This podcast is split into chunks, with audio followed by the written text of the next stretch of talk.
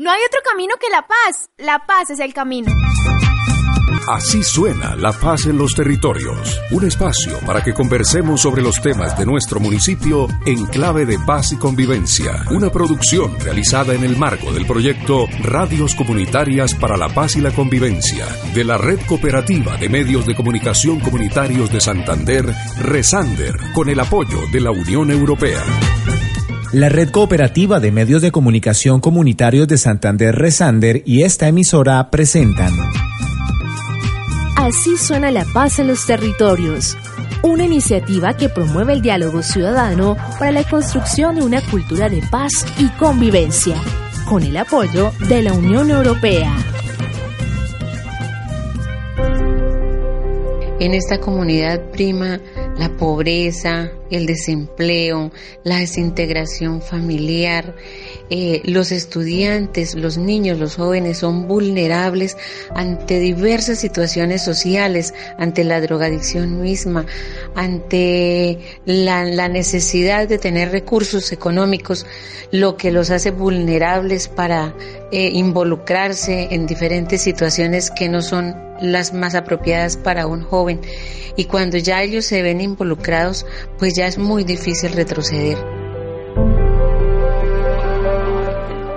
La voz de nosotros los niños todavía es débil en la sociedad. Sí, el periodista colombiano Javier Darío Restrepo, en su libro Periodismo y Comunicación para todas las edades, dijo que estábamos tan cerca de convertirnos en invisibles también para los medios de comunicación. Y que cuando hablan de nosotros dicen que somos un problema. Nuestra voz llegará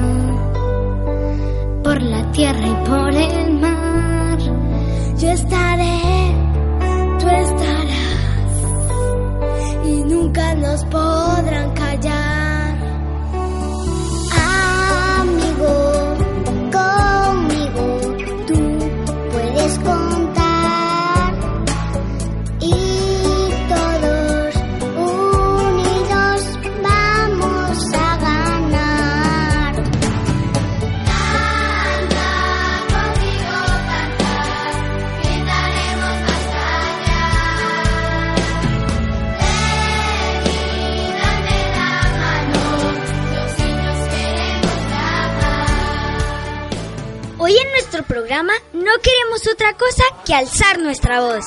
Sí, por aquellos que la violencia les borró la sonrisa para siempre. Por aquellos que hastiados de la guerra emprendieron con sus padres un camino incierto hacia otros países. Por aquellos que han sido víctimas de la trata infantil. Por quienes nunca pensaron convertirse en delincuentes. Por los que son usados como mendigos y vendedores. Levantamos nuestra voz por los que ya no existen pero también por los que están esperanzados en una vida mejor. He dejado a mis amigos y familia, en busca de mi sueño, que no les falte nunca el pan de cada día.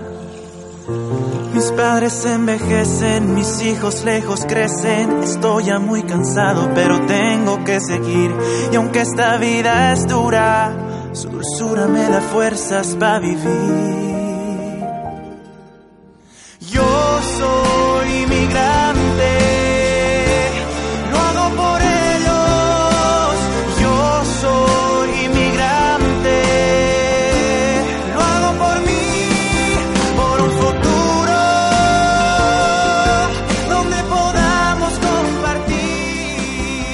Por años la agenda temática fronteriza no avanza de desplazamientos de población desde Colombia a Venezuela y viceversa, integración bilateral colombo-venezolana, desarrollo fronterizo, integración comercial, seguridad, cooperación judicial, lucha constante contra el narcotráfico, delitos comunes, doble nacionalidad y migración ilegal.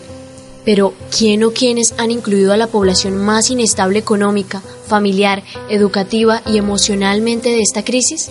Hijos de esta guerra, guerra que no eligieron vivir. Cuando nos deportaron y pasó pasó todo eso este y nos dieron un tiempo de que fuéramos a recoger nuestra pertenencia y eso eh, fui a mi casa y en una en una canasta de ropa ya mis libros y me caí en el río y pues los mojé eh, sin embargo seguía estudiando como como unas tres semanas y este debido a que mi papá no tenía trabajo y todo eso, me tocó que irme a vivir con una hermana.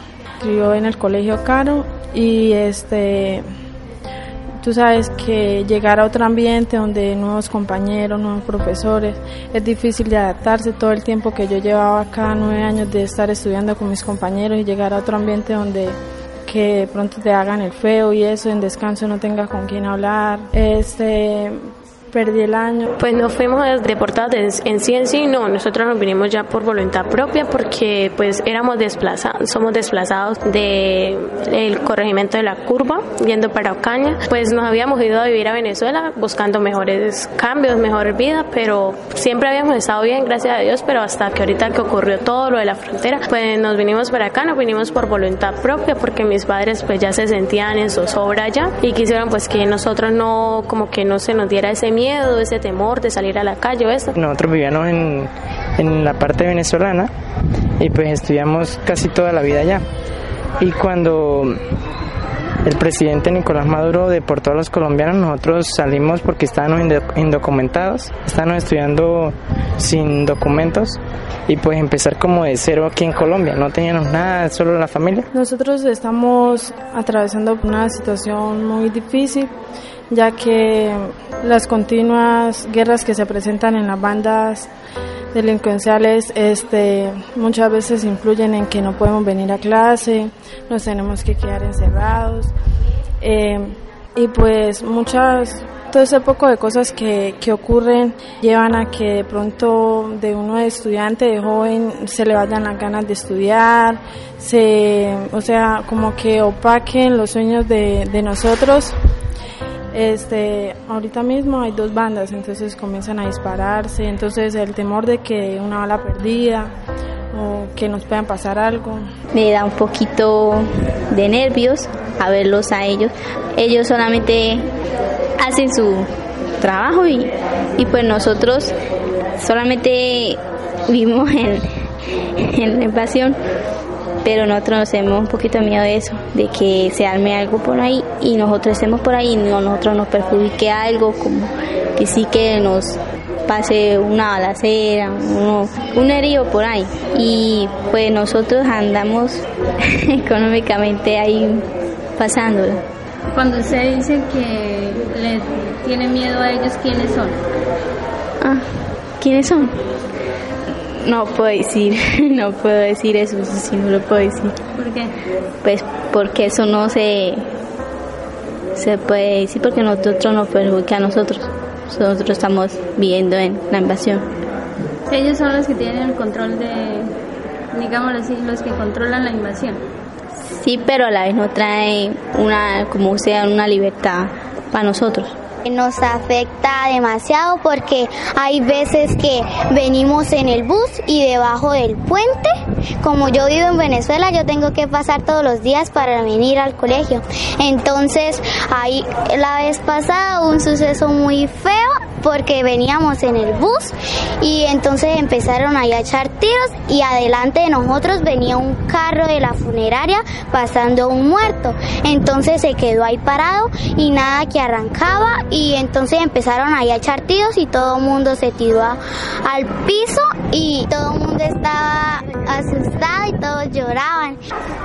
¿No se ha visto por ahí en un enfrentamiento? Eh, pues la verdad sí, una vez con la gente esa, con los, con los guardias y eso. ¿Qué pasó?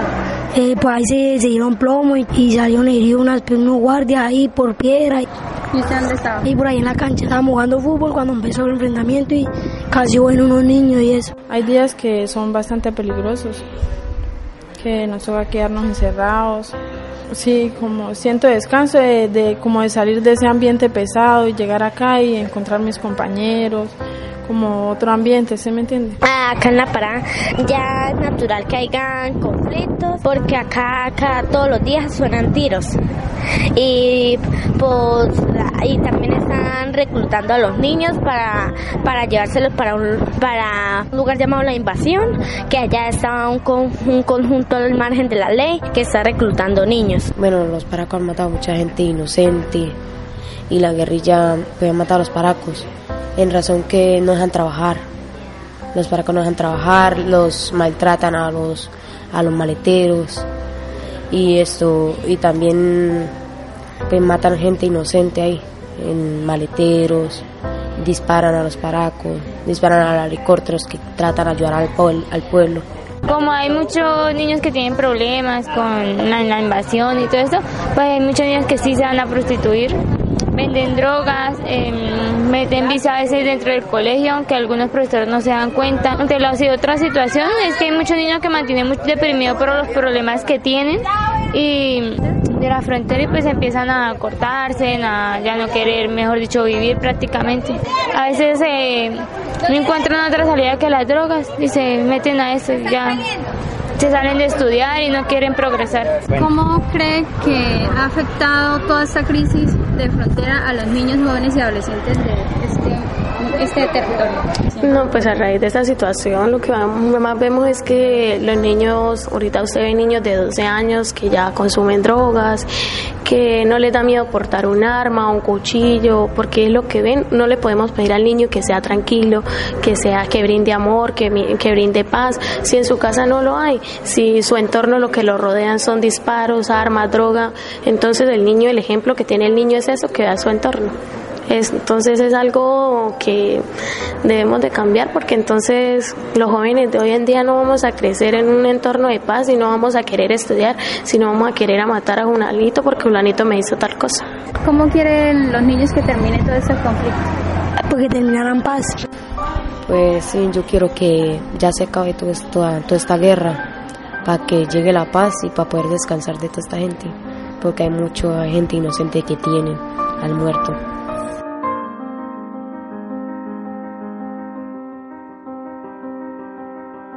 Cuando uno viene a la frontera y ve el problema, pues obviamente es macro. Ya cuando me inserto en la institución como investigadora y empiezo también como a hacer mi, mi trabajo de campo con los profesores y demás, pues el problema también en, en términos educativos se constituye como en oportunidades, como en la oportunidad para también uno empezar desde la misma escuela, desde la misma institución, a proponer modelos educativos eh, que estén más acordes con las necesidades de formación de los niños y jóvenes, especialmente aquí de la parada. Ella es Yamile Durán Pineda, docente de la Universidad de Pamplona. Actualmente desarrolla su doctorado en Educación y Sociedad en la institución educativa La Frontera. Lo que he visto también aquí en la institución es que para que un niño aprenda requiere de contornos, de ciertos espacios y ambientes eh, que le permitan emocionalmente concentrarse en una tarea como es aprender. Y efectivamente el entorno que circula y que rodea a los niños aquí en este espacio, pues es, un, espacio eh, que muchas veces eh, agrede a la tranquilidad de los niños, a la tranquilidad de los jóvenes, pero además que empieza como a enviar unos mensajes, digamos, frente a lo que implica la educación. Y en ese sentido se hace em, urgente también mirar cómo las instituciones y particularmente una institución educativa como esta, que está prácticamente eh, de frente a donde acontece generalmente el conflicto de la frontera, este colegio, ubicado en el corregimiento de La Parada, por años ha cobijado a niños, adolescentes y jóvenes en situación de vulnerabilidad de sus derechos, y estas afectaciones destructivas han provocado salidas equivocadas, soluciones que siguen alimentando la cadena conflictiva. Investigaciones afirman que las comunidades en las que los infantes crecen pueden tener un efecto profundo positivo o negativo en los adultos en que se convertirán. Eh, bueno, eh, hay, de todo, ¿verdad? Pero uno encuentra, por ejemplo, mm, eh, niños o jóvenes que ven en la educación la posibilidad de salvarse, llamémoslo así, o de salvarse y protegerse. Pues quisiéramos que todos vieran esa posibilidad. ¿Quién fortalecerá la voz de esta generación? ¿Este es el tiempo de manifestarnos? ¿Quién se arriesgará a pelear por el futuro del mundo? ¿Nos tomaremos más fuerte de la educación como herramienta de desarrollo humano? ¿O esperaremos las políticas públicas de los entes encargados? Lo único cierto es que debemos comprometernos, la sociedad en general.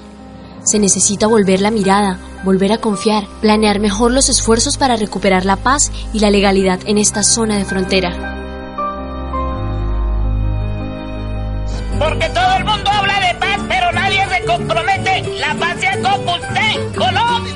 Preciso estaba pensando en Pacífico y Colombianita. Que no nos pase lo mismo. La Red Cooperativa de Medios de Comunicación Comunitarios de Santander Resander y esta emisora presentaron Así suena la paz en los territorios, una iniciativa que promueve el diálogo ciudadano para la construcción de una cultura de paz y convivencia, con el apoyo de la Unión Europea.